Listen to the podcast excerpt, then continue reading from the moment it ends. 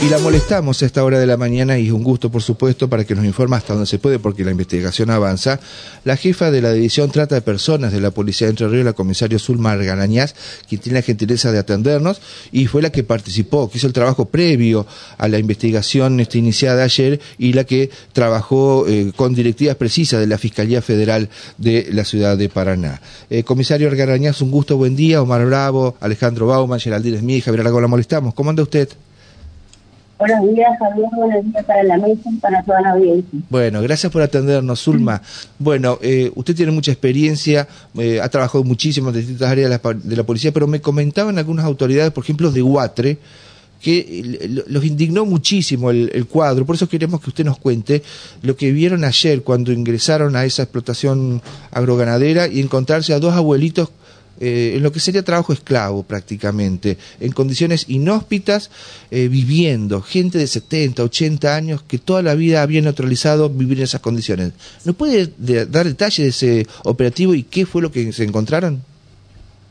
Bueno, en principio lo que le puedo aportar es eh, algo que no no eh, no, eh, no arruine la investigación que se va a seguir a partir de lo, del operativo que se realizó ayer. Ayer eh, realizamos un operativo conjunto con la eh, con el RENATRE, en la UATRE, la CIR, el Programa Nacional de, Rescate y Acompañamiento a Víctimas del Delito de Trata, perteneciente al Ministerio de Justicia y Derechos Humanos de la Nación, y con la coordinadora del Consejo Provincial de Trata, la señora Silvina Calvario.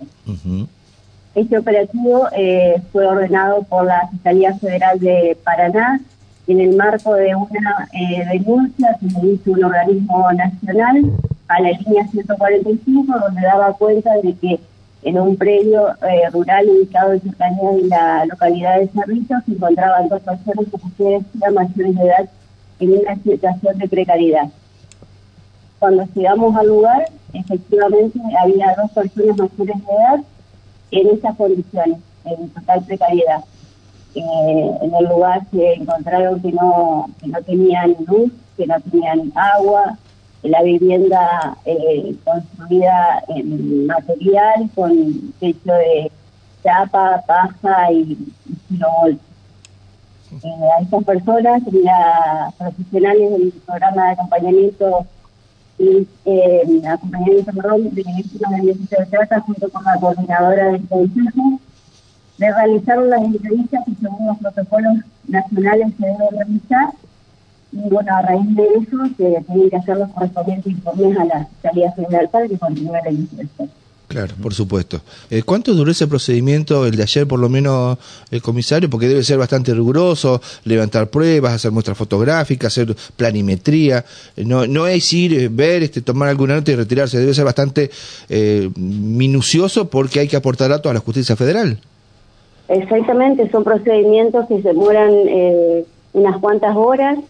eh, ya, como usted bien dice, este, son procedimientos que se realizan con toda, con, con para, eh, colocando detalles de, de, toda la situación y también este, eh, la, la, entrevista que se le realiza a estas personas por parte de las profesionales del, del Programa Nacional de Rescate que vienen. Claro. Eh, estas, estas son profesionales que trabajan en el Ministerio de, de Justicia y Derechos Humanos que vienen de, de algunas de la entrevista con la coordinadora del Consejo, la señora Silvina Calveira. Y ah, eso lleva, ah. lleva su tiempo y lleva su...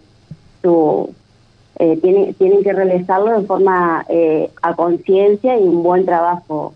Claro. Eh, que ellos saben, saben cómo lo tienen que realizar y lo realizan. Uh -huh. Ale, Omar.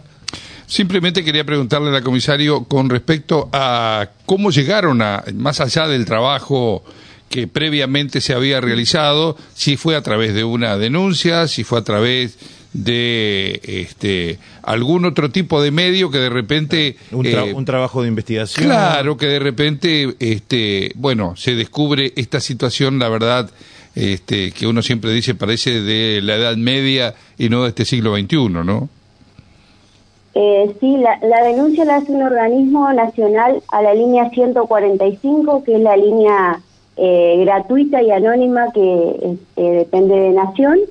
Eh, la realizaron en, en, esa línea. De, a raíz de esa situación, se, la, la, la, la, traspasan a la, a la Fiscalía Federal, la trata de personas es un delito federal, por eso se la, se la traslada a la, a la Fiscalía Federal que corresponda por jurisdicción y la Fiscalía, le, como era de la ciudad de Paraná, eh, del departamento Paraná, perdón, le correspondía a la, la Fiscalía de acá de Paraná, eh, la deriva a las fuerzas que ellos crean conveniente, en este caso nos la derivaron a nosotros y nos ordenaron que realicemos las tareas investigativas que correspondieran para el caso y así poder establecer si realmente existía ese esta, esta situación. Ahora, pasaron 40 años. Puede ser de esta manera, digo, este, si ellos venían de algún otro lugar previamente, pero acá la información nos dice que trabajaban en ese lugar 40 años, bueno, esto no estaban registrados, no es ninguna novedad, ¿no? Hay mucha gente que lamentablemente está en la informalidad, pero eh, cuando uno habla con esa gente, y ustedes tuvieron la oportunidad, por supuesto, eh, ¿qué es lo primero que le comentan?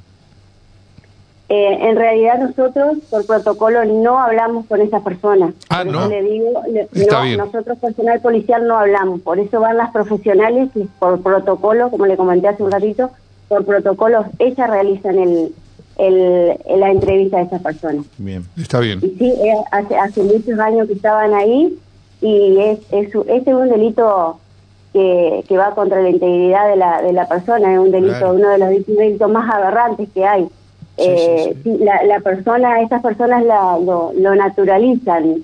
Y bueno, yo le, el consejo que le doy, si tienen eh, conocimiento de esta situación, si saben de alguna situación, si eh, si escuchan alguna de esas situaciones, que, la, que realicen la denuncia.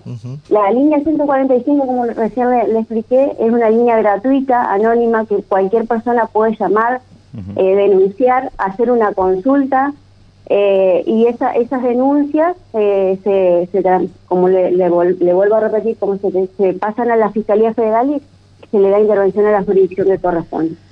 y si no, pueden ir hasta la, hasta la División de Trata de Personas, donde nosotros lo vamos, los asesoramos, estamos en calle Pellegrini, Montevideo, y si necesitan un, asesoramiento y si nosotros eh, vemos que se trata de una, de una denuncia que, que puede... Este, que para el que da la intervención a la fiscalía o una consulta, nosotros le damos intervención eh, eh, inmediatamente. Zulma, ¿y se pudo establecer, eh, si bien no es, creo que no es conveniente en esta etapa que se dé el nombre, pero ¿se sabe ya quién es el dueño del campo, quién es el responsable de esa explotación agroganadera? No, ¿No? nosotros no tenemos esa información. Ajá. Eh, eso, estamos en etapa de investigación, así que esa información se la puede brindar la, Fiscalía Federal. Ah, ellos son los que ah. van a tener que justamente eh, dirimir eh, quién es el titular de, de, ese, de ese campo. ¿Es un campo grande, eh, mucho monte? ¿Se anima a hacernos un, un poco, a relatarnos lo que vio usted ahí? Sí, son bastantes hectáreas. no cerca de, de, la vivienda no había monte, porque en principio estas personas fueron llevadas, fue llevada para que haga el desmonte, eh, así que a, a, metros de la, de la vivienda no, no había, no hay monte. Mm. ¿Y el agua lo buscaban de, de un lugar que estaba bastante lejano, eh, con un eh, con un con baldes, con, con, caballos, porque no tenían agua potable? Exactamente, no tienen, no tienen agua potable, no tienen luz, eh, así que el agua la, la buscan de un aljibe que se encuentra a, un, a unos cuantos metros de la, de la vivienda. Eh, estamos, comisario, en una localidad eh, como es General Paz allí, ¿no? digamos, como para situarnos mejor, está muy cercana, está a poquitos kilómetros o leguas, como por ahí le llama este, el, vecino, de, esta, de esta localidad. Eh, sí, sí, está eh, para ingresar, está cerca de, Cerrito. Claro, no, simplemente porque esta localidad me imagino que debe tener una junta de gobierno, algo que indudablemente uno pueda decir que si hace 40 años que vivían allí, me imagino que era de conocimiento de algunos vecinos sobre la situación de esta pareja, ¿no? Eh, la verdad que yo no sabría decirle si hay alguna junta eh, cercana a la, a la, a la vivienda de estas, de estas personas. Está bien, usted no habló con ellos, pero ¿cómo se eh, sobrevivían, digo? ¿Cómo se alimentaban? ¿Cómo adquirían alimentos? ¿Se los traía el dueño del campo? Eh, ¿Iban a la ciudad, a algún boliche del paraje? ¿Cómo, ¿Cómo, era la vida de ellos? No sé si está al tanto de eso usted. Eh, por lo que se pudo apreciar en el lugar, eh, tienen, tenían una huerta, eh, animalitos. Claro. Eh, eh, ellos tienen una, una pequeña, por lo que se pudo saber ahí, una pequeña jubilación. Eh, así que con eso se, se mantenían. Bueno, y para ir, claro, para ir finalizando, Zulma, eh, eh, este operativo, bueno, es- se habla, un- periodísticamente uno le dice rescate de personas, está bien, pero está la causa judicial, sigue en trámite con la, la Fiscalía Federal. ¿Ellos quedaron ahí en ese inmueble o eh, se lo retiraron y llevaron hacia otra parte? No, ellos quedaron en el inmueble Ajá. por una decisión que tomaron ellos en, en el lugar. Eh, ellos no querían retirarse del lugar sin, sin no tener donde, donde un lugar donde... ¿A dónde van a ir? donde- Claro, pobre hombre. Exactamente, Exactamente. exactamente. Bien, ellos son oriundos de Corrientes, tengo entendido. Sí. Perfecto. Bueno, ¿cómo seguiría la causa? ¿Nos puede dar detalles? Y ahora está, la causa sigue en la fiscalía y bueno, y es- esperamos la- las directivas que, que la fiscalía nos imparte. Está muy bien. Ali, ¿alguna consulta? No, no, ninguna. Eh, Omar. No, no, me parece que ya está. Perfecto. Bueno, eh, comisario, eh, reitérenos entonces dónde está trata de personas y las vías de comunicación por si hay alguna persona que sabe de estos casos que son dolorosos, tremendos y que se deben investigar, pero que se deben hacer como corresponde a través de la intervención judicial y policial. ¿A dónde pueden contactarse con ustedes?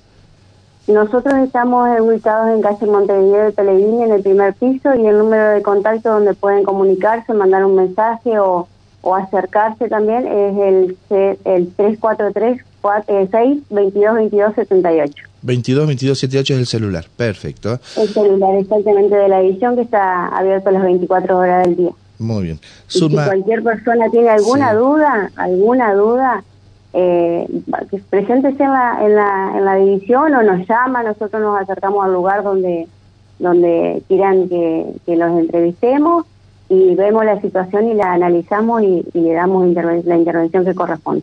está muy bien. ¿eh? Zulma Garañaz, gracias por habernos atendido esta hora de la mañana. Y gracias a ustedes, que tengan buen día. Fuerte abrazo. ¿eh? Bueno, la jefa de la división trata de personas con este caso espeluznante